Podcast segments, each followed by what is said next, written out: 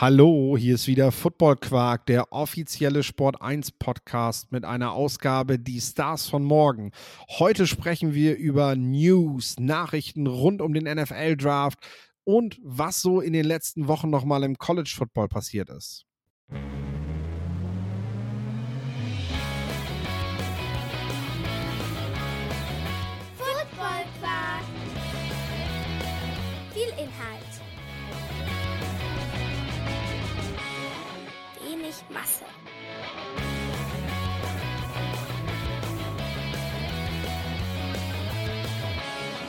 Hallo Lorenz. Hallo Philipp. Wie sieht's aus bei dir? Ja, äh, gut, soweit. Ähm, Freue mich. Ich darf am Samstag nach LA fliegen, um äh, beim NFL PA Bowl dabei zu sein. Ähm, das ist natürlich eines der, der Highlights des Jahres. Äh, da freue ich mich sehr drauf. Und ja, wie gesagt, bin voller Vorfreude ähm, und dementsprechend geht es mir sehr gut. Wie sieht es bei dir aus? Mir geht's gut, mir geht's gut. Ich frage mich gerade, wenn, wenn du das so sagst, so, wie gehst du eigentlich mit dem Thema Jetlag um? Ich finde ja, wenn man in die USA fliegt, ist das eigentlich nie so das Problem, oder? Äh, ich kann ja mal von letztem Jahr berichten. Also ich war dann, ich bin letztes Jahr erst den Sonntag gekommen. Ähm, dieses Jahr werde ich ja einen Tag früher da sein, aber den Sonntag äh, waren dann auch schon viele ja, NFL-Leute und Spieler, äh, die in dem Hotel da äh, drin waren und ich war dann irgendwie auf, also es, es waren dann umgerechnet über 24 Stunden, die ich wach war ähm, und habe dann irgendwann noch mit Leuten gesprochen, wo ich dann nächsten Tag erstmal überlegen musste, weil ich so müde war irgendwie, aber trotzdem so aufgeregt oder so einer positiven, äh, positiven Sinne so, so, so aufgeregt war. Ähm, war, war, war das jetzt der oder war das jemand anderes? ähm, und ja, grundsätzlich also 100, das sind ja neun Stunden nach LA, das ist schon nochmal was anderes als die sechs Stunden an die Ostküste. Ähm, ich gehe dann halt einfach eher früher ins Bett, sechs, sieben, acht Uhr Ortszeit irgendwann, weil ich da dann irgendwann nicht mehr kann und bin dann um vier, versuche ich bis um drei, vier zu schlafen und bin dann halt unten und ähm, die ersten Coaches, die dann so um fünf runterkommen oder um sechs, die denken dann halt, ah, der deutsche äh, Stereotyp, der morgens um, ja, seit drei, vier am PC sitzt. Ähm, und ich verschweige dann natürlich taktisch klug, ähm, dass es eigentlich am, äh, dass es eigentlich am, am, am Jetlag oder am Zeitunterschied liegt. Äh, zurückfliegen ist dann, ist dann eher ätzend, weil dann hatte man irgendwie so die Woche und ähm, ist dann auch ich werde jetzt nicht sagen, man fällt in so ein Loch, aber ähm, so, so, so ein bisschen ist das schon so. Also man hat halt dann hier, äh, ja, es ist, es ist halt ein Highlight, eine schöne Woche und, und toll da und dann kommt man zurück und ist wieder am Alltag. So ein bisschen ist ja jetzt auch nichts Schlimmes, aber da macht es mir dann eher zu schaffen, ähm, dann auch rechtzeitig aufzustehen und ja, versucht man es halt so, so schnell wie möglich wieder zu akklimatisieren, aber ja, ähm, hin macht es mir eigentlich keinen großen Unterschied äh, macht es eigentlich keine großen äh, Probleme. Nee, das stimmt tatsächlich. Das geht mir tatsächlich auch so, dass ich, dass ich hin immer ganz gut klarkomme. Bei mir ist es eigentlich aber immer die Ostküste bisher gewesen. Ähm, und zurück ist es dann aber so, dass ich ja, uh, ja, das, das, du musst wieder arbeiten, das stimmt auch. Da, an die Komponente habe ich noch gar nicht so gedacht dass es zum einen die Zeitverschiebung ist, gerade so dran gewöhnt und jetzt schon wieder zurück. Aber ja, es ist natürlich auch nicht so cool. Also man, man rafft sich natürlich auch schon besser auf, wenn man weiß, was, was der Tag so bringt und was einem, was einem bevorsteht. Ja, es ist Samstag einfacher. Geht's für dich also los. Es ist einfacher, sich zu motivieren, ähm, wenn du weißt, du hast jetzt gleich, sitzt jetzt gleich im Frühstück mit ehemaligen NFL-Spielern und Coaches und Wade Phillips und was weiß ich und wärst dann bei 20 Grad in Rose Bowl und guckst dir da sechs Stunden Football an und hast dann abends die Chance mit NFL-Scouts und was weiß ich, denen ein bisschen zu helfen, äh, Spieler herbeizuholen, vielleicht noch ein bisschen Film zu schauen, als wenn du sagst, gut, um 10 Uhr hast du Vorlesung über was weiß ich für ein Thema. Das ist ja normal. Da wird Schlaf auch völlig überbewertet. Genau. Lorenz, wir wollen, wir wollen heute so ein bisschen auf, was heißt so ein bisschen? Wir wollen, vorwiegend wollen wir uns damit beschäftigen, was ist, was ist gerade passiert äh, im Draft und im College Football. Das ist zum einen so ein bisschen Rückblick, aber auch äh, quasi der Auftakt jetzt, weil wir einfach, ja, ich finde einfach mal so ein, so ein kurzes Break zu machen. So, okay, hier ist jetzt der Schnitt. jetzt gucken wir, auf welchem, jetzt bringen wir uns alle hier mal so auf, den, auf denselben Stand, sag ich mal. Und äh, dann, dann geht's halt los. Äh, dann geht's vor allem los, das kann ich direkt schon mal sagen. Äh, ich habe unter, unter der Woche äh, mit Kilian Zierer gesprochen. Ähm, der ist zum Interview zu Gast gewesen, hat darüber berichtet, wie er sich auf, ja, auf diese ganze, diese ganze Draft-Prozedur jetzt vorbereitet. Hat auch darüber gesprochen, wie so, es so in den letzten Jahren ihm so ergangen ist, ähm, wer seine Vorbilder sind. Also es war ein richtig cooles Gespräch, was wir beide zusammen hatten. Äh, sehr, sehr spät am Abend und sehr spontan auch tatsächlich, äh, dass wir, dass wir dann doch noch zusammengekommen sind. Äh, jetzt, jetzt für diese Woche. Und die Folge, die könnt ihr am Samstagmorgen hören. Ich glaube, ich habe sie zu 5 Uhr morgens früh schon eingestellt, sodass auf jeden Fall jeder, der am Samstag aufsteht, sage ich mal, äh, die Folge dann auch direkt hören kann. Ist was für die wirklichen Frühaufsteher, nicht für die äh, Pseudo-Jetlag-Leute dann. Genau, genau. Aber die Folge läuft nicht weg. Also die kann auch noch den ganzen Tag gehört werden. Die kann auch in der Halbzeitpause der NFL Playoffs gehört werden. Das ist alles kein Thema. Die kann auch erst ein paar Tage vom Draft gehört werden, wenn ihr dann sehen wollt, so Kilian Zira, äh, ein Spieler, den wir vielleicht an Tag drei nehmen wollen oder vielleicht sogar früher. Schauen wir mal, schauen wir mal, was dann, was dann so mit ihm noch passiert an Sachen Hype. Ähm, aber sicherlich wird sein Name für deutsche Fans ein sehr interessanter Name sein, wenn es Richtung Draft geht. Und äh, wenn ihr euch damit beschäftigen wollt und wissen wollt, äh, was kann der Junge und was bringt er so mit, ähm, dann hört auf jeden Fall mal rein. Ja, die, die große Nachricht eigentlich diese Woche war, es gibt immer die Deadline, wann die Underclassmen, wann die, wann die Nicht-Seniors, die, also die Spieler, die kein Jahr mehr haben, wie Kilian Zira zum Beispiel, der sagte, dass er musste sich im Endeffekt für gar nichts irgendwie melden. Er ist jetzt praktisch einfach nicht mehr am College, weil er einfach nicht mehr spielen darf. Ähm, und äh, die Deadline verstrich beinahe und man fragte sich, wann will CJ Stroud denn endlich die klären? Äh, er hat es letztendlich kurz vor knapp noch gemacht. Und was, ich, was mich so ein bisschen gewundert hat, war, dass Leute schrieben, naja, vielleicht bleibt er am College, weil Name, Image, Likeness und er kann sich vermarkten und das würde ja alles irgendwie damit reinspielen. Ich will nicht sagen, dass das überhaupt keine Rolle spielt, aber wenn wir alleine mal bedenken, ich glaube, man kann momentan ziemlich sicher sagen, dass CJ Stroud davon ausgeht, dass er in den Top 10, wenn nicht in den Top 5 gepickt wird. Das heißt nicht, dass es passieren wird, aber CJ Stroud hat momentan zumindest Prognosen, die ihm das nahelegen, dass er, wenn er nicht komplett auf die Nase fällt mit irgendwelchen Dingen, äh, dass er davon ausgehen kann, dass er relativ früh im Draft gezogen wird. Wenn der in den Top 5 gezogen wird, dann stehen ihm damit über 34 Millionen US-Dollar praktisch zur Verfügung, die er in den nächsten Jahren verdienen wird. Ähm, wir haben gehört, was im Bereich Name, Image, Likeness unter den Top-Verdienern gemacht wird. Das ist nicht mal annähernd. Das sind nicht mal 10% davon, was dort verdient wird. Die hat Bryce Young auch letztes Jahr nicht kassiert.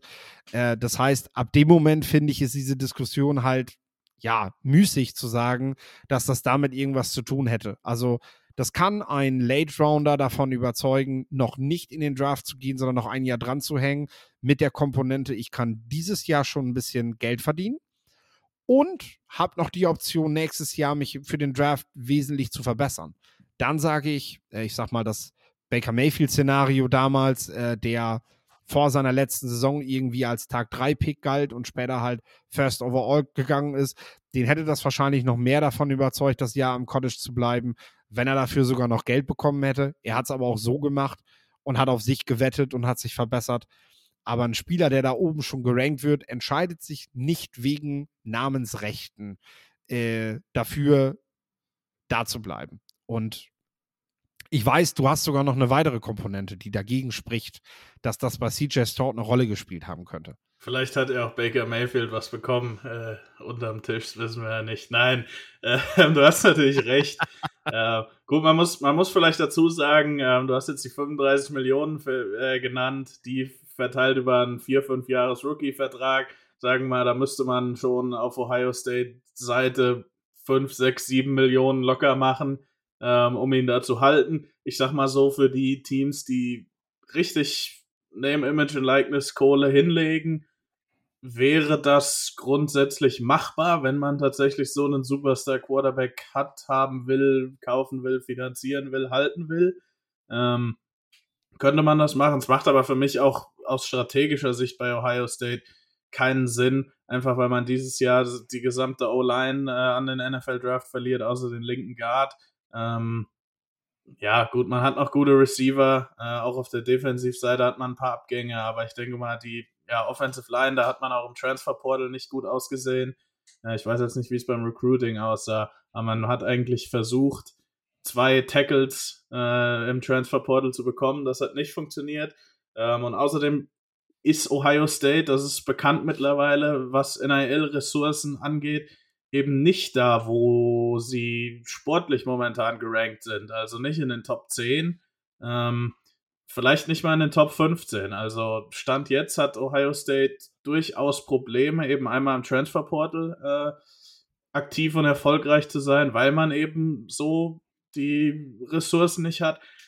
Aber auch im Recruiting braucht es eben Top-Recruiter wie Brian Hartline, der trotzdem noch die 5-Star-Receiver ähm, an, an Land zieht und an Bord zieht, weil man einfach mit den Georgias, den Texas AMs, den Texas, den Alabamas, Florida State, Miami, die beiden sind ganz wichtig zu nennen. Ähm, selbst Michigan ähm, kann man einfach nicht mithalten. Oklahoma ist ein weiteres Beispiel momentan, ähm, was eben NIL und das, das Geld angeht. Und ich denke mal, bei Ohio State ist es, ja, ähm, die ja eigentlich, gut, man kann jetzt die letzten beiden Jahre rausnehmen, aber trotzdem der Dominator der Big Ten die letzten 10, 15 Jahre war. Ähm, und die eigentlich konstant unter den besten vier Mannschaften im College Football waren, gibt es schon Grund zur Sorge, ähm, dass man das, dieses sportliche Niveau auch eben, wenn sich in Sachen NIL-Geld nichts ändert, bei Ohio State einfach jetzt lang, mittel- bis langfristig halt nicht mehr halten kann. Ähm, und ja, das, das ist schon eine interessante Diskussion. Ich denke mal, dass da irgendwann sich auch noch Leute in Columbus, Ohio, in dieser riesen Uni äh, mit dem mit, mit, mit den vielen Abgängern, die man von Ohio State hat, wo auch sicherlich viele gut verdienende Leute dabei sind und eigentlich so das Team ist, was so unter den Top 4 mit den meisten Fans ist, wird man es auch irgendwann die, die Strukturen schaffen, da ähnlich viel NRL-Geld herbeizuschaffen, denke ich mal, oder zumindest in der Nähe dieser Top-Ausgeber ähm, oder die, die, die halt die Top-Summen raushauen zu sein. Ähm, aber momentan oder Stand jetzt äh, ist, es, äh, ist, es, ist es eben so, dass man da hinterherhängt. Aber ich bin mal gespannt, wie es sich in den nächsten Jahren, wenn wir vielleicht in, zu dem Zeitpunkt nächstes Jahr wieder eine Folge aufnehmen, äh, wie es dann aussieht.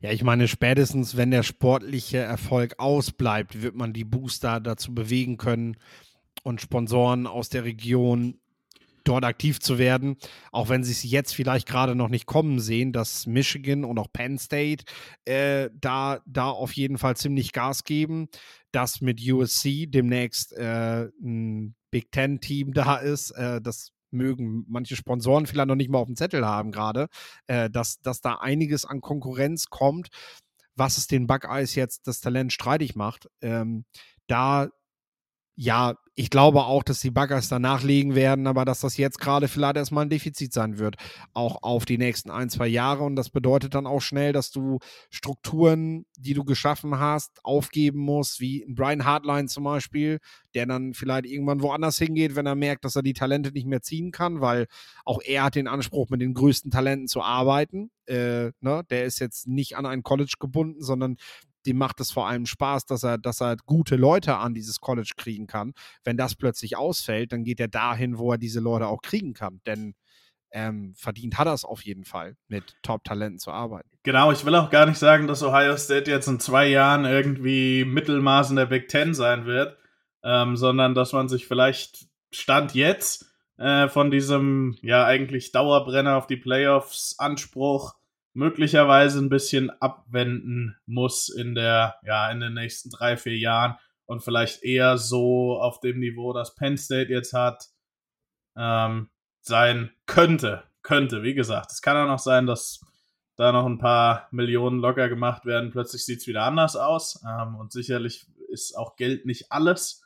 Aber wenn man eben signifikant weniger hat und signifikant schlechtere Angebote machen kann, äh, im jetzigen Markt, ich nenne es einfach mal den, kann man fast den Transfermarkt nennen, das Transferportal, ähm, ja, dann hat man da natürlich durchaus ähm, und, und auch im Highschool-Recruiting, ähm, dann, dann hat Ohio State da momentan ja klare Defizite. Wenn wir, wenn wir dann, wir haben ja jetzt über CJ Stroud schon gesprochen, über die Underclassmen, die deklärt haben oder eben auch nicht deklärt haben. Ähm, wir brauchen jetzt nicht alle Namen vorlesen, die deklärt haben.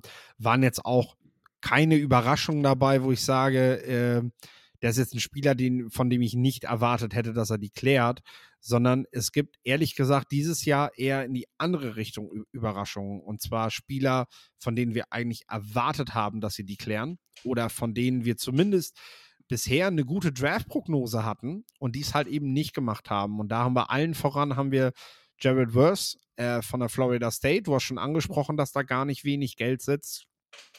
Und Olu Fashanu von der Penn State, ähm, der Offensive Tackle, der nicht für den Draft deklärt. Und ich sage mal so, klar, Mock Draft sagen das eine Bild, aber das Tape sagt, sagt schon auch, dass die beiden, dass die beiden First-Round-Talente sind, zumindest so wie sie im, im, im letzten Jahr gespielt haben. Also es kann, ja, welche Gründe sind das, dass diese Spieler noch nicht in den Draft gehen wollen.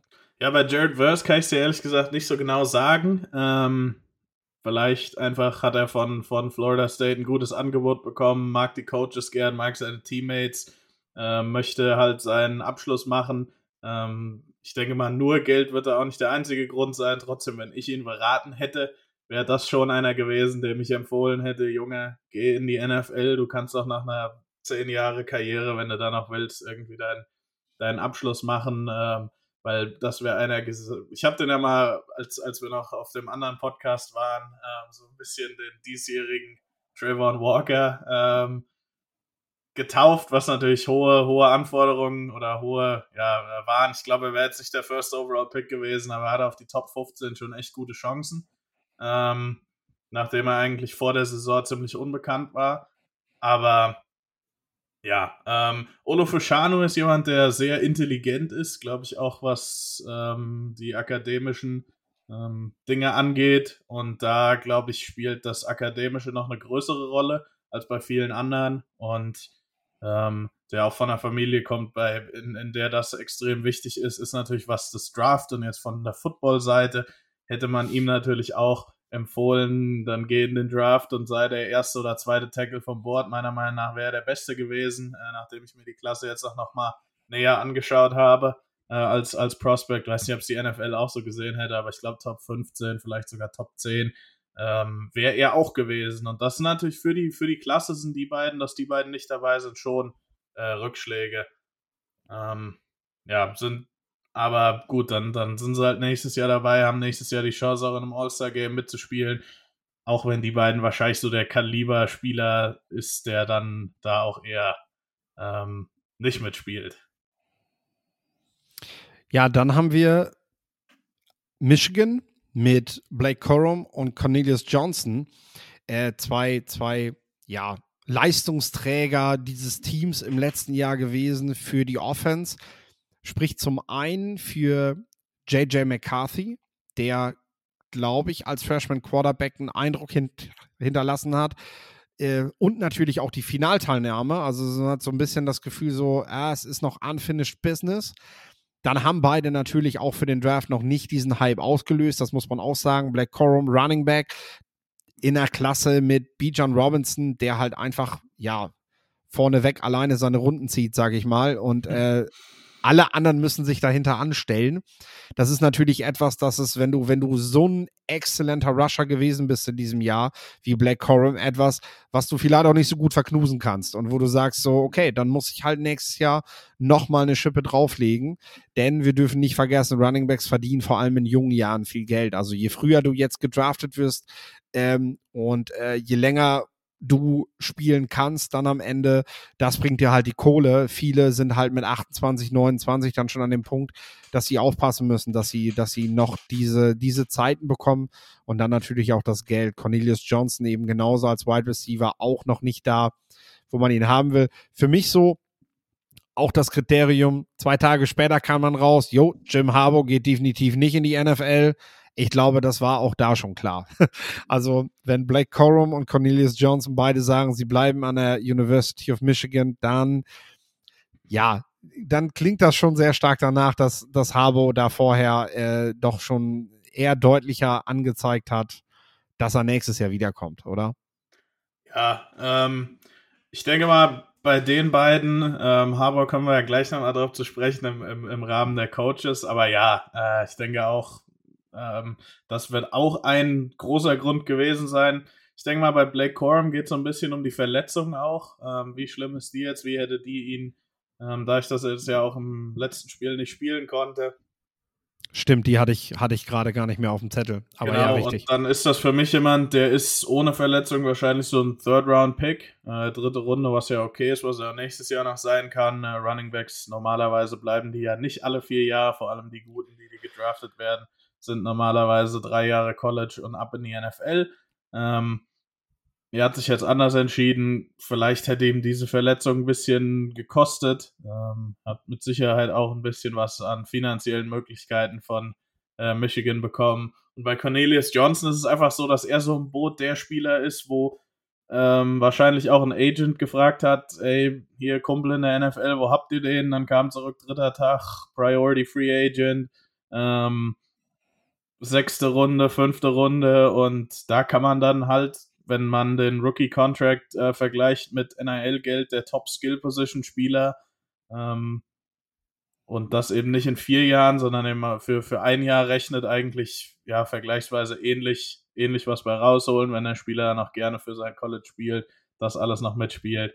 Ähm, dann ist er, denke ich mal, ein Beispiel ähm, für die Art von Spieler, die dann auch von, von einem Agent gesagt gekriegt hat, ey, dann bleibt doch einfach noch ein Jahr am College und dann schauen wir, wie es vom Stock nächstes Jahr aussieht.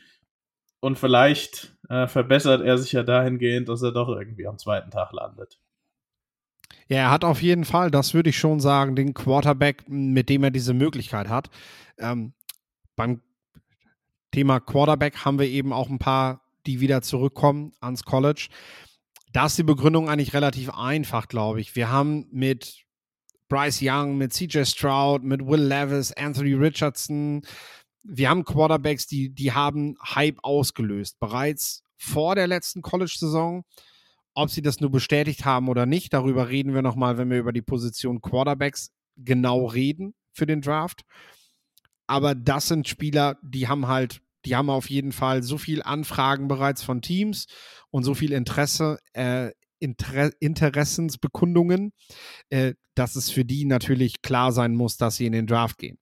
Ähm, dann haben wir aber Quarterbacks wie Michael Panix, Spencer Rattler und Bo Nix, die zum einen ganz gute Resultate erzählt haben, ähm, so erzielt haben. Also Bo Nix hat uns, glaube ich, sehr überrascht. Da haben wir, den haben wir vor der Saison oder zu Beginn der Saison mehr belächelt als am Ende. Spencer Rattler hat auch im Laufe der Saison nachgelegt, also hat, hat, hat auch im Laufe der Saison bessere Spiele gezeigt und Michael Panix ist ohnehin, seitdem er für Washington spielt, äh, glaube ich, am richtigen Ort, sag ich mal. Äh, die wollen jetzt einfach ihre College-Zeit nutzen, um sich für den Draft zu verbessern, weil alle drei schon auch Ambitionen haben, Richtung NFL zu gehen. Und wir wissen alle, je besser du dich dort eben am College präsentierst, je höher dein Standing auch bereits ist, wenn du gedraftet wirst, desto mehr Chancen hast du halt auch eingesetzt zu werden. Ich meine, wir sehen gerade einen Brock Purdy, der ist dann 262 gedraftet worden und spielt jetzt. Aber machen wir uns nichts vor, wenn Jimmy Garoppolo fit bleibt, dann spielt Brock Purdy dieses Jahr nicht und wahrscheinlich auch nicht nächstes Jahr. Also mhm. dann, dann äh, kann der schön trainieren und das wird auch wertgeschätzt vom Coaching-Staff, aber dann kommt er einfach nicht aufs Feld. Äh, während natürlich ein Sam Howell, sag ich mal, der vor der Saison einen gewissen Hype ausgelöst hat, dann eben jetzt nochmal zum Ende der Saison seine Chance bekommt. Auch wenn andere Quarterbacks gesund sind, weil man sagt, ey, wir wollen gerne sehen, was der kann. Oder eben Desmond Ritter. Äh, das ist es im Prinzip. Und äh, deswegen ist es für mich halt total nachvollziehbar, dass sie entweder bleiben oder, wie andere Quarterbacks, zu denen wir gleich als nächstes kommen, einen Wechsel anstreben, um eben nochmal unter einem anderen System, in einem anderen Coaching-Staff, mit anderen Receivern, in einer anderen Competition oder so einfach nochmal sich zu verbessern, was Draftstock angeht, oder? Ja, äh, vor allem Michael Penix bleibt ja in einer Situation, ähm, die sehr, sehr gut ist. Da hat man die O-Line, waren, da waren viele Underclassmen dabei. Äh, bei Washington hat jetzt alle Receiver, die irgendwie eine Chance hätten, nach ihrem dritten Jahr abzugehen, äh, behalten. Und ähm, kriegt jetzt das zweite Jahr unter Kalen DeBoer, der ein sehr, sehr guter offensiver Coach ist. Äh, ich denke mal, da ist die Entscheidung eher leicht gefallen, weil auch, wie du sagst, Penix, das wäre wahrscheinlich einer gewesen, auch mit seiner Verletzungsgeschichte, der darum gekämpft hätte, irgendwann noch später am dritten Tag gedraftet zu werden, trotz seinem guten Spiel eigentlich. Ähm, und wenn du es jetzt zwei Jahre hintereinander zeigst, du zwei Jahre hintereinander nicht verletzt bist, ähm, noch ein weiteres Jahr in der Offense mit den Receivern, mit einer Offensive Line, die mit Sicherheit die, oder wahrscheinlich nicht schlechter wird, ähm, ist das eine gute Situation. Bo Nix war wahrscheinlich einer, der früher gedraftet worden wäre, der auch diese Senior-Klasse oder diese Quarterback-Klasse an sich noch ein bisschen, was die Tiefe angeht, hätte bereichern können. Ähm, aber auch er kriegt jetzt sein zweites Jahr bei Oregon. Gut, den Offensive Coordinator hat man jetzt an Arizona State verloren. Ähm, aber ich denke mal, Oregon ist auch ein Team, was massiv zugeschlagen hat im Transferportal und so. Und da jetzt noch ein Jahr Teil zu, bei zu sein, während man sicherlich auch ganz gut entlohnt wird, ähm, kann ich auch voll und ganz verstehen. Ähm, und auch ein Team, ja, was, wo sicherlich der Recruiting Pitch war, nächstes Jahr spielen wir um die National Championship mit, äh, um die Leute, um, um die Spieler zu behalten. Äh, und ja, mit Christian Gonzalez hat es nicht geklappt, aber ansonsten hat man da, baut man da, glaube ich, was sehr Gutes auf. Äh, genau, und Spencer Radcliffe, ich, ich, ich sehe nicht, welche Rolle der in der NFL hat, einfach über seinen dokumentierten Charakter und vielleicht hat sich das über zwei Jahre jetzt ähm, bei South Carolina verändert. Aber er, oder, oder jetzt im zweiten Jahr, vielleicht verändert sich da noch, aber er ist eigentlich jemand, den man nicht so als den Backup-Quarterback, der jeden Tag ankommt und hart arbeitet und irgendwie sich unterordnen kann, sieht, sondern der halt jemand ist, ja, der, bei dem ich mir durchaus vorstellen könnte, dass wenn er in so eine Backup-Rolle gerät, äh, es da schnell Konflikte auch geben könnte zum, zum Coaching-Staff. Sicherlich ein talentierter Junge, ähm, aber ich weiß auch nicht, ob er das Talent so konstant abruft, um dann zu sagen, äh, man lässt dann irgendwie die ganzen anderen Dinge sein. Es sind halt einfach ähm, andere Dinge. Wenn du, wenn du jetzt kein klarer Starting Quarterback bist, sind es einfach andere Dinge, die für ein Backup wichtig sind. Und ich glaube, die Qualitäten hat er jetzt nicht so. Deswegen finde ich es für ihn auch mit der NFL-Diskussion ähm, ja interessant. Äh, aber vielleicht hat er sich ja geändert, ich weiß es nicht, aber das war auf jeden Fall so das, das worum es letztes Jahr ging. Ähm, weil man das wollte ich gerade in der NFL ja. über Spencer Rattler gefragt hat. Genau, also diese Diskussion ist quasi schon ein Jahr her und ähm, wir dürfen ja nicht vergessen, äh, Spencer Rattler ist jetzt gerade 22 Jahre alt und ähm, du kannst natürlich charakterlich eine Entwicklung machen. Ich erinnere an zum Beispiel Tyron Matthew, äh, der, der diese charakterliche Ent Ent Entwicklung auch während seiner College-Zeit durchgemacht hat. Spencer Rattler ist ein Quarterback, dem wurde, dem wurde alles zu Füßen gelegt.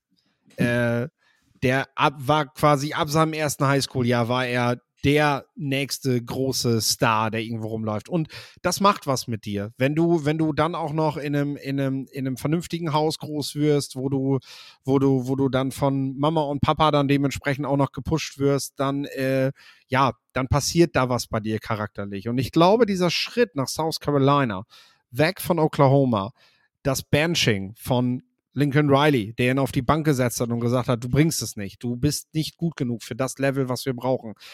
Das Das heißt nicht, dass es passiert ist, aber das kann sehr wohl was mit dir machen. Und gerade wenn du noch jung bist, also wo dein Charakter sich wirklich auch noch ausbildet, das muss man ja auch klar sagen, äh, das sind Erfahrungen, die hat er in seinem 20. Lebensjahr gemacht oder in seinem 21. so.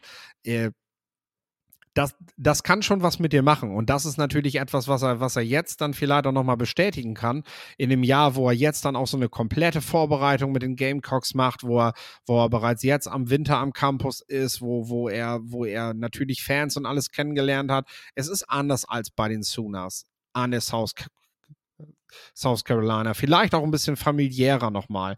Äh, zumindest hat er das erwähnt. Also er, er fühlt sich tatsächlich wohl. Ähm, es wäre ihm zu wünschen. Und dann ist es natürlich plötzlich doch ein sehr spannender spannender Quarterback dafür. Also ich bin mal gespannt, was du dieses Jahr so äh, so auch über über Collegiate Bowl und so, wo du wo du Menschen kennenlernst, die sich eben näher mit diesen Spielern beschäftigen und die sie auch face to face kennenlernen. Ähm, ob, ob dieses Jahr bei Spencer Rattler nicht was gemacht hat. Da, da wäre ich tatsächlich, äh, wäre ich tatsächlich neugierig drauf, was, ja. was man da so über ihn sagt. Bin ich auch, also ist eine der interessantesten Personalien im College Football auf Sicht, auch, auch mit Blick auf die NFL. Eins, was ich noch hinzufügen will, äh, und ich gebe eigentlich all, allem recht, was du sagst, so ein, so, so ein Image abzuschütteln in NFL-Kreisen kann auch schwierig sein. Ähm, und vielleicht auch deswegen das, das extra Jahr, was ihm dabei helfen kann, äh, wenn es denn so ist. Also ich habe jetzt in die Richtung noch nichts gehört, ähm, aber ja, wie, wie du schon sagst, sicherlich kann sowas jemanden prägen und ähm, ja, hoffentlich dann auch zum Besseren hin, äh, sage ich jetzt mal, verändern. Gerade, gerade wenn du Quarterback bist, was natürlich auch so dann wieder eher zu dem passt, was du sagst, ist, dass es schon wieder Gerüchte gab, er wechselt nach Nebraska, er, er bleibt nicht bei der South Carolina. Ähm, Matt Rule lockt ihn. Das sind natürlich alles schon wieder so Sachen, die passen dann eher dazu, dass es vielleicht doch noch nicht so weit her ist mit ihm. Ja, Apropos wer weiß. Transfers, Transfer Portal, äh, du hast schon angesprochen. Sag du mir mal so, die interessantesten Transfers, vor allem aus der Draft-Perspektive für 2024. Wir haben ja vorher, habe ich da schon eine Liste runtergetippt, aber ich weiß, du hast sicherlich auch äh, für dich was im Kopf.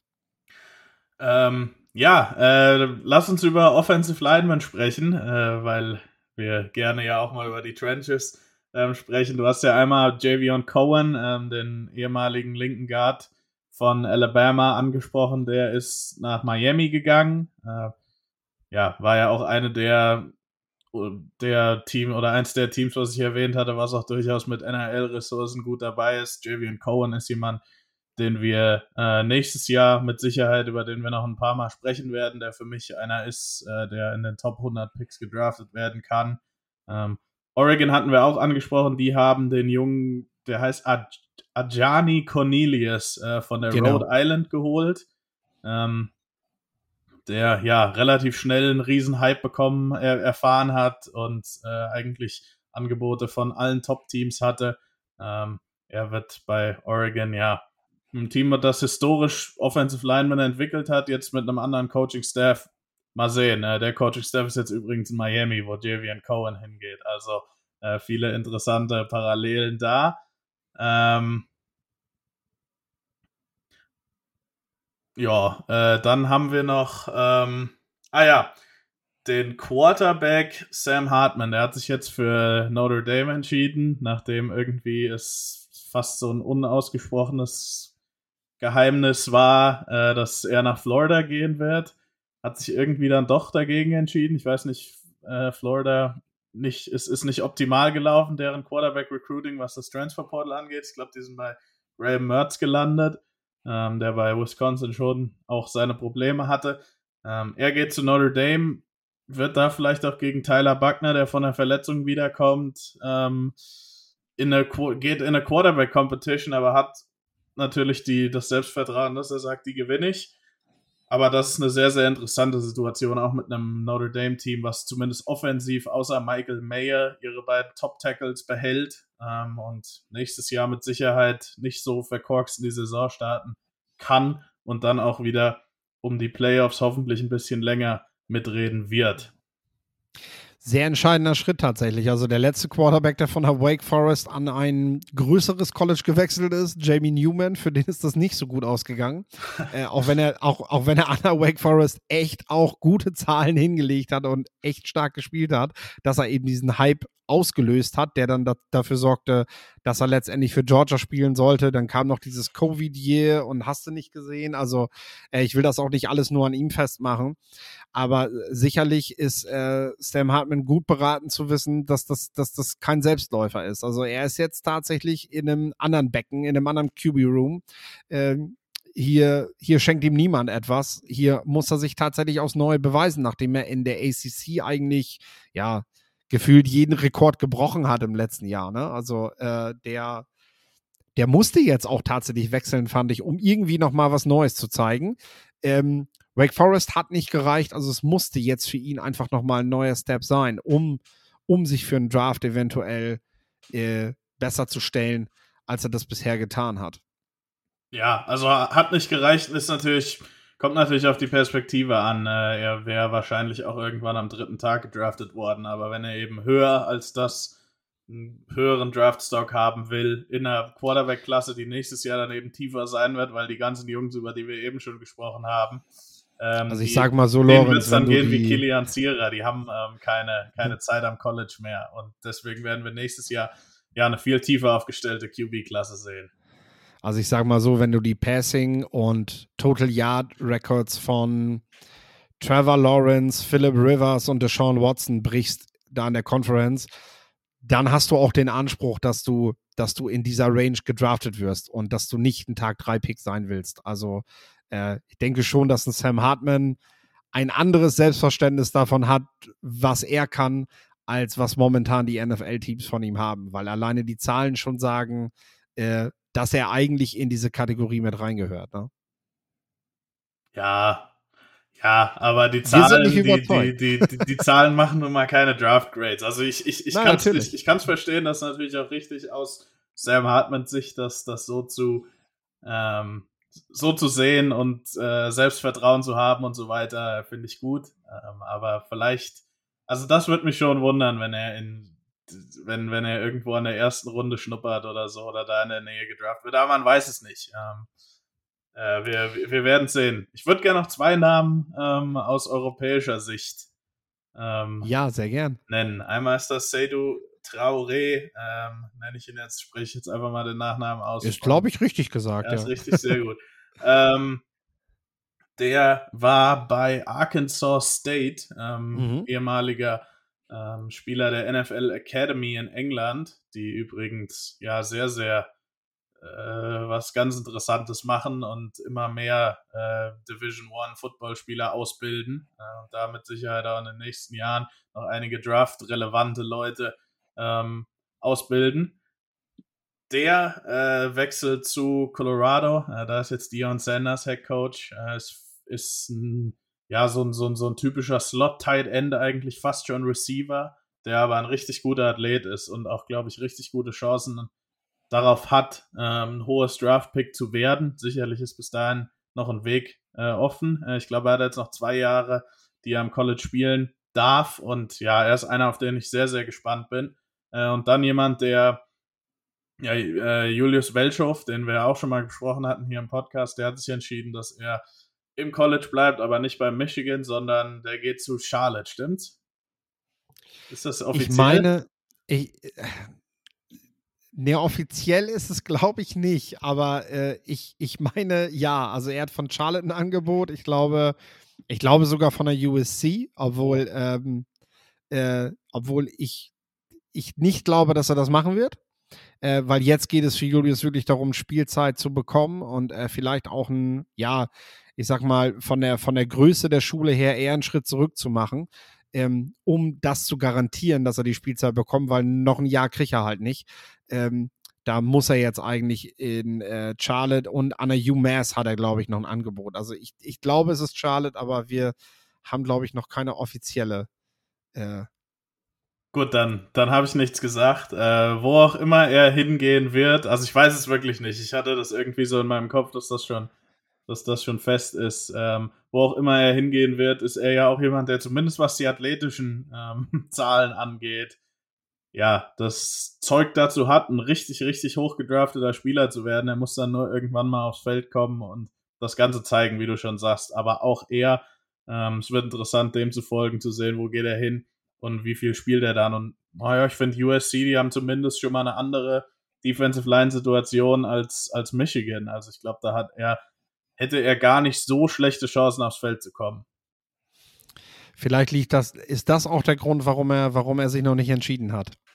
Äh, weil er tatsächlich noch zögert, weil, weil vielleicht, als er das Transfer Portal betreten hat, sein Plan war, ich gehe eine kleinere Schule und jetzt kommt plötzlich dieses USC-Angebot um die Ecke und äh, äh, ja, da kann man dann noch mal ins Grübeln kommen, sagen wir mal so. Äh, wir wünschen ihm auf jeden Fall natürlich viel Glück, dass er nächstes Jahr endlich viel spielen kann und endlich auch seine, seine, seine wirklich großartige Athletik zeigen kann. Äh, da sind auch die NFL-Teams sehr gespannt drauf. Äh, ein Quarterback für mich noch tatsächlich vom Transfer her, auch aus Draft-Sicht, Devin Leary nach, nach, nach Kentucky. Schon alleine, weil ich, weil ich diese, diese Vergleiche nächstes Jahr sehr interessant finde. Äh, wir haben Will Levis, der ein relativ roher Quarterback ist, dabei bleibe ich jetzt erstmal nochmal, der wahrscheinlich auch eher in eine Situation gedraftet wird oder wollen wir es hoffen, wo er nicht vom ersten Tag an spielen muss, wo also auch in seinem ersten Jahr viel Projektion dabei ist. Äh, wie viel er tatsächlich kann. Und ich bin gespannt auf die Geschichten, die erzählt werden, wenn wir Devin Larry, Leary plötzlich in Kentucky einen ganz anderen Stiefel spielen sehen, mit demselben Staff, als wir das bei Will Levis gesehen haben. Alleine schon von der Veranlagung her müsste das eigentlich so sein. Wenn wir aber sehen, dass Devin Leary ja entscheidende Steps in seiner Entwicklung gemacht hat, jetzt dieses, dieses halbe Jahr, bis die Saison wieder losgeht, dann wird man sich schon noch mal mehr fragen, warum Will Levis diese Schritte vielleicht nicht gegangen ist. Aber das, äh, ja, ist dann auf jeden Fall eine Geschichte für die nächste College-Saison, vielleicht für die, für die ersten Wochen, äh, wo wir dann mal genau hingucken können, was Devin Leary bei den Kentucky Wildcats macht. Auf jeden Fall ein sehr spannender Transfer.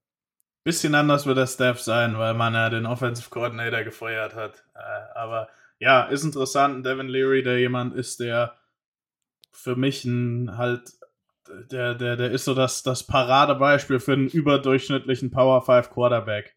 Äh, vielleicht auch einen guten Power 5 Quarterback, würde jetzt nicht sagen, sehr guten, äh, aber jemand, der dich auf jeden Fall mit den richtigen Dingen um ihn herum ähm, auch, und ich glaube, das ist jetzt bei Kentucky nicht gerade so, ähm, dass man da in der SEC East mitspielen kann, äh, zumindest nicht mit Georgia, aber ja, der, der, der so ein Team zu Erfolg führen kann. Ich weiß jetzt gar nicht, ob das so ein Riesen-Upgrade ist. Gut, NC State, die hatten viele Senior, die verlieren jetzt viele Leute, die einfach keine, keine ähm, Eligibility mehr haben. Aber ja, es wird sich zeigen. Aber auf jeden Fall ein interessanter Transfer, der ihm auch helfen kann. Wenn er jetzt zeigt, ich gehe in eine komplett neue Situation in die SEC, äh, bin da auch gut. Ja, ähm, kann ihm das auch, auch was, was Draft und Scouting und so weiter angeht, äh, sehr viel weiterhelfen. Er scheut da auf jeden Fall auch nicht ähm, den Wettbewerb, also vor allem was seine Gegenspieler angeht. Äh, kommen wir jetzt zum Thema Coaching zum Abschluss. Äh, einmal das Thema äh, Coaches, die bei All-Star Games coachen dürfen. In den letzten Jahren ist es immer so gewesen, dass äh, der Senior Bowl die beiden, ja, die beiden Coaching-Staffs der schlechtesten Teams eingeladen hat, sofern sie nicht gerade neu gewesen sind, weil dann hast du natürlich andere Aufgaben. Sag ich mal, äh, wenn die Houston Texans jetzt einen neuen Head Coach bestellen demnächst, dann kann der, kann der nicht beim Senior Bowl coachen. Der muss ja teilweise überhaupt erst nochmal seinen Staff überhaupt zusammenbauen, äh, als dass das, als dass das dann möglich ist. Ähm, dieses Jahr ist es anders. Dieses Jahr ist es beim East-West Shrine Bowl so, dass zwei Coaching-Staffs eingeladen wurden. Nicht die der schlechtesten Teams, sondern der Atlanta Falcons und der New England Patriots. Ähm, aus Bears-Fansicht sei ich natürlich so ein bisschen, hm, eigentlich nicht ganz fair, weil wir haben den Trainer behalten, haben den First Pick und dürfen dieses Jahr, dürfen dieses Jahr nicht mit unserem vollen Coaching-Staff zum Senior Bowl reisen. Aber es gibt noch eine Bedingung und zwar ist es so, dass äh, man sich jetzt entschieden hat, den Offensive Coordinator der Chicago Bears, Lou Getzi, ehemals Quarterbacks Coach von Aaron Rodgers, dass der ein Team leiten wird, also einen Staff auch leiten wird, wovon äh, alle NFL-Teams, ähm, alle NFL-Teams, Coaches, berufen durften, nominieren durften, sag ich mal, und äh, wo sich jetzt einfach ein, ein Staff draus bilden wird, was Lugetzi dann sehr wahrscheinlich formen darf. Und auf der anderen Seite haben wir das äh, National Team, was vom Raiders Defensive Coordinator Patrick Graham gecoacht wird. Bin ich tatsächlich, äh, finde ich, finde ich diese Möglichkeit tatsächlich cool, weil es weil es einfach nochmal wieder für den Senior Bowl spricht, für diese Chancen, für die der Senior Bowl steht, weil er jetzt nämlich auch Trainern eine Chance gibt, sich zu präsentieren. Wir werden, wir werden QB oder Running Back Coaches sehen, wir werden Assistant Coaches sehen, die da plötzlich Trainingsmaßnahmen, äh, Training, Trainingseinheiten leiten werden äh, und sich tatsächlich schon mal in der größeren Öffentlichkeit präsentieren dürfen. Und apropos größere Öffentlichkeit, die Spieler zeigen sich jetzt nicht nur zwei Teams hautnah, sondern haben die Möglichkeit, ja, Trainern aus, aus, ja, rund um 10, 5, 6, 7, 8 werden es auf jeden Fall. Teams äh, dürfen diese Spieler jetzt kennenlernen und die Spieler können sich diesen, diesen, diesen Coaches halt hautnah zeigen.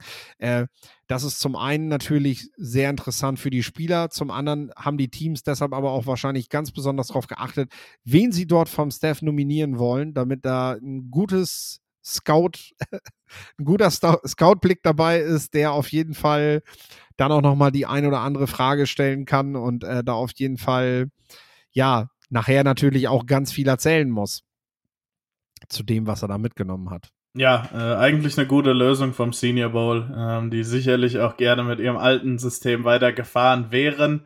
Ähm, da hat jetzt der, der, der Shrine Bowl eben es geschafft, sage ich jetzt mal, dass äh, die Dynamik so ein bisschen zu brechen. Äh, und ähm, ja, aber die Lösung vom Senior Bowl eben dann verschiedenen Staffs die Möglichkeit zu geben, Coaches hinzuschicken, äh, ist, glaube ich, sehr clever. Und ähm, ja, ich denke mal, die, die Scouting, äh, die Coaching Staffs, die jetzt für den Shrine Bowl berufen wurden, wären trotzdem auch lieber beim Senior Bowl dabei gewesen, einfach weil da auch dieses Jahr aus meiner Sicht äh, das, das, die besseren Spieler sind. Also ich denke mal, da gab es auch auf, auf, auf der Seite in Verhandlungen mit dem NFL League Office, was eben sehr da, dem sehr daran gelegen ist, den Shrine Bowl zu pushen. Ähm, ja, die ein oder andere interessante Diskussion. Äh, ich belasse es dabei, aber ja, äh, immer, immer, immer wieder ein absolut nerdiges äh, Feld, was, wo es, wo es, ja, äh, was eigentlich ziemlich wenige Leute interessiert äh, uns aber doch tatsächlich, also man glaubt es nicht, was da teilweise auf politischer Ebene so abgeht. Aber ja, finde ich clevere Lösung vom Senior Bowl und ähm, nächstes Jahr hat man ja dann auch wieder das Recht, den ganzen Coaching-Staff zu machen. Das wird jetzt in so einem zwei Jahr, in, in einem Jahr wird der Shrine Bowl das Recht haben, ins nächste Jahr das Senior Bowl. Ähm, und diese Übergangslösung in den Jahren, wo man dann eben nicht einen ganzen Coaching-Staff hat oder zwei ganze Coaching-Staffs, finde ich die ja sehr sehr gut. Wenn man nicht sogar bei dieser Regelung bleibt, weil beim Combine funktioniert es ja ähnlich. Da hat man ja auch nicht zwei Staffs, die alles machen, sondern da, da wird durchrotiert, da sind sie auch alle mal dran. Vielleicht bleibt man sogar bei dieser Möglichkeit. Äh, du hast schon an, angesprochen, dass es Trainerwechsel im College Football gab.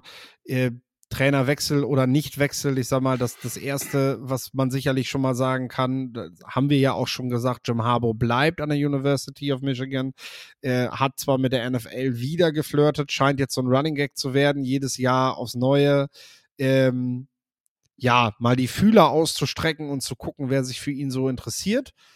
Scheinbar war das Interesse dieses Jahr nicht so groß oder zumindest hat man äh, nicht das bieten wollen, was äh, Jim Harbaugh gerne haben möchte. Denn äh, bekannt ist, zumindest aus den Gesprächen letztes Jahr auch bei den Bears und Raiders, dass Harbaugh sehr, sehr viel Verantwortung haben möchte, so diesen ähm, ja, John Gruden-Contract, sage ich mal. Und äh, da sind Teams doch gerade eben auch nach dem, was John Gruden eben bei den Raiders veranstaltet hat, doch recht vorsichtig geworden. Ähm, Ge ja. Genau, ganz, ganz kurz ähm, die Frage, warum, wieso macht Jim Harbaugh das? Ähm, ich, also es schadet dem Recruiting, das würde ich schon sagen. Ähm, es ist natürlich schwierig, gerade in dieser heißen Phase des Recruitings, auch direkt nach der College Football Saison, ähm, dann immer wieder nicht zu wissen, kommt er jetzt zurück zu, nach Michigan oder nicht.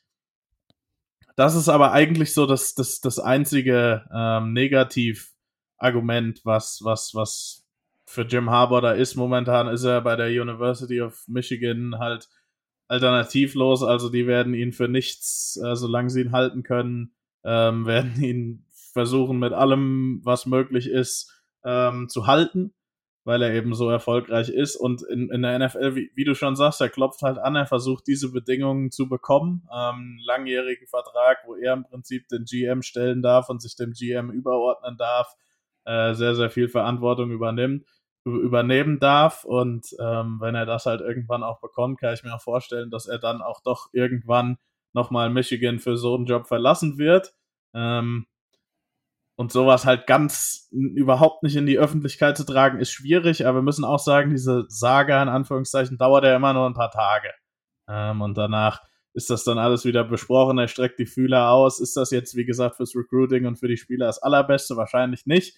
Man kann es auch kritisieren, aber so läuft eben das, das Business, das Geschäft. Und ähm, ich denke mal, das sind ziemlich eindeutig die Motivationen, warum Jim Harbour das tut. Also ich finde, das ist jetzt nichts, was er macht, wo ich mich irgendwie hinstelle und mir das überhaupt nicht erklären kann. Also ich kann mir das schon ganz gut erklären. Es soll zumindest Quarterbacks geben, die das mehr in die Länge ziehen können, ob sie jetzt retiren wollen oder nicht, ob es jetzt das letzte Mal gewesen ist. Oder die auch dann doch retiren und man denkt, ey, wo warst ja. du, als Tom Brady retired ist und der dann doch wieder zurückkommt. Und Schnelle Verpflichtungen gab es auf jeden Fall und das hat eben auch mit dem Recruiting zu tun. Das ist halt momentan aufgrund der Early, Early Signing Period ist es so, dass die Teams sich sehr schnell entscheiden müssen. Ich habe schon gedacht, so, so, wenn du, wenn du, wenn du jetzt National Football League Coach bist und du weißt, dass es dir am Ende der Saison an den Kragen geht äh, und du willst im College coachen, dann hast du schon fast gar keine Möglichkeit mehr ein Team zu finden, weil, äh, weil bis, bis du als bis du als Coach in der National Football League halt die Freigabe kriegst, sind die Posten schon alle weg. Also du musst dann wirklich schon vorher irgendwie mal die Möglichkeit haben, in Gespräch zu kommen. Denn wir haben bereits früh im Dezember die Signings gehabt. Deon Sanders, Colorado, hast du schon an, angesprochen. Matt Rule, bekanntes Gesicht aus der National Football League, der das, ja, Glück will man nicht sagen, aber der zumindest die Möglichkeit hatte, wieder schnell ans College zu gehen, weil die Carolina Panthers ihn eben früh entlassen haben. Und Luke Fickle, Wisconsin. Äh, was ist so für dich das, ja, das spannendste Signing, kann man glaube ich nicht sagen. Da ist man glaube ich immer bei Primetime, aber ähm, was denkst du, wird, wird dem Programm äh, sehr schnell weiterhelfen? Oh, ja, alle eigentlich. Ähm, ich finde auch, also Matt Rule ist in der NFL sehr kritisiert worden. Es war vielleicht eine Nummer zu groß, aber trotzdem muss man sich angucken, was der im College Football geleistet hat. Und ich gehe auch fest davon aus, dass er Nebraska zu einem jährlichen Top 25 Contender innerhalb von zwei Jahren ähm, schaffen wird und dann mal sehen, was, wie viel mehr da noch drin ist. Äh, dann auch in der Big Ten, die richtig, richtig schwer sein wird. Ähm, Dion Sanders ist, ist Dion Sanders, wie du schon sagst, für mich das interessanteste ähm, Programm im College Football, sich das mal, mal jetzt die nächsten Wochen und ja, eigentlich Monate und Jahre anzugucken. Äh, das Recruiting läuft schon ganz gut, wie du auch sagst. Ähm, Dion Sanders, der ist zwei Tage bei Colorado und sofort fangen die an, Leute zu flippen und ähm, auch Leute, die eben nicht vorher bei Jackson State waren äh, oder nicht vorher für Jackson State committed waren, wo er herkam, ähm, zu Colorado an, an Bord zu holen. Also für mich extrem interessant und Luke Fickel, da reden eigentlich die wenigsten drüber, finde ich, aber das ist wirklich das, der Wechsel, der für mich ein Wisconsin-Team, was in den letzten Jahren so ein bisschen eingerostet ist, äh, das ist vielleicht der, die beste Art und Weise, das zu beschreiben. Ein bisschen wiederzubeleben, denen nochmal eine neue, andere Identität zu geben, vielleicht eine bisschen kreativere Offense hinzulegen, ähm, um auch dann wirklich im 21. Jahrhundert, was das angeht, anzukommen. Äh, und eigentlich ja auch ein Team mit einer riesen Fanbase, äh, mit recht guten Ressourcen, äh, ja, dann hoffentlich auch wieder ein Stück weit zu alter Stärke zurückbringen kann. Äh, Luke Fickle für mich immer noch jemand, der irgendwann mal dann doch nochmal bei Ohio State übernehmen wird. Äh, deswegen hat mich der Move so ein bisschen gewundert, weil er eigentlich bei Cincinnati so fast alles hatte, aber da dann vielleicht auch gemerkt hat, okay, hier bin ich jetzt wirklich an Ende gestoßen, Cincinnati in die Playoffs zu bekommen. Und mit Wisconsin ist da mehr drin, ob er das schafft. Das sind natürlich ganz, ganz hohe Anforderungen, zu sagen, ey, komm mal mit Wisconsin in die Playoffs. Ich habe eben schon beim Matt Rule-Thema die jetzt stärker werdendere Big Ten angesprochen. Ähm, ich glaube, das kann man jetzt nicht erwarten, aber das ist mit Sicherheit sein Ziel und das ist mit Sicherheit der Grund, warum man Luke Fickel ähm, nach Wisconsin geholt hat. Nebraska hat auf jeden Fall auch die Möglichkeiten. Okay, ja, CJ Stroud geht in die NFL. Wir können durchatmen. er, hat, er hat am letzten Tag noch ähm, seine Erklärung für den Draft bekannt gegeben, wie viele andere auch. Ich empfehle da nur die sogenannten Underclassmen Tracker, ähm, die ihr alle mal durchgoogeln könnt, wenn ihr der Meinung seid, ihr müsstet einmal nachschauen, äh, ob euer Wunschspieler denn jetzt überhaupt geklärt hat oder nicht. Wir haben eigentlich alle, die so zumindest auf den, ja, die großen Namen haben wir jetzt eigentlich durchgesprochen, die es nicht gemacht haben. Ähm, aber vielleicht habt ihr ja das ein oder andere Prospect dabei, von dem ihr euch wünscht, dass die drin sind und stellt dann jetzt plötzlich fest, dass die doch noch ein Jahr in noch ein Jahr im College Football bleiben. Kilian Zierer wird definitiv in den Draft gehen, auch schon alleine, weil er muss. äh, zumindest darf er nicht länger am College bleiben. Darüber spricht er im Interview, was ihr ab Samstag hören könnt. Diese Folge äh, ist ja bereits einen Tag vorher online gekommen. Äh, wir haben wieder vier Folgen NFL Player Vorschau. Jedes Spiel in der einzelnen Betrachtung, Key Matchups, alles, was ihr dazu wissen müsst, besprechen wir dort, äh, Torben und ich. Da könnt ihr auch sehr gerne reinhören und äh, ja, uns natürlich gerne weiterempfehlen, uns Feedback geben, äh, teilen und natürlich auch abonnieren. Das hilft uns und äh, das wiederum hilft euch, denn äh, je, je weiter dieser Podcast gestreut wird, desto mehr können wir letztendlich machen. Also desto mehr können wir, können wir über Football quatschen und äh, euch über unsere Lieblingssportart und vor allem über den Draft und College Football erzählen. Gut, dann bleibt mir eigentlich nur noch zu sagen, macht's gut bis nächste Woche und die letzten Worte, wie immer, Lorenz. Ja, äh, diesmal kurz und kurz und knackig. Äh, genießt die Playoffs. Ich finde, wir haben richtig gute Matchups jetzt. Ähm, ich, also ich fand auch jetzt das Wochenende war schon sehr, sehr spannend und äh, hört rein, hört euch die Previews an, hört euch das Interview mit Kilian an und äh, dann hören wir uns nächste Woche mit vielleicht ein paar News ähm, vom NFLPA Bowl und sprechen dann über die über den All-Star Circus nochmal ähm, noch genauer. Also bis dahin, habt eine gute Woche und bis dann.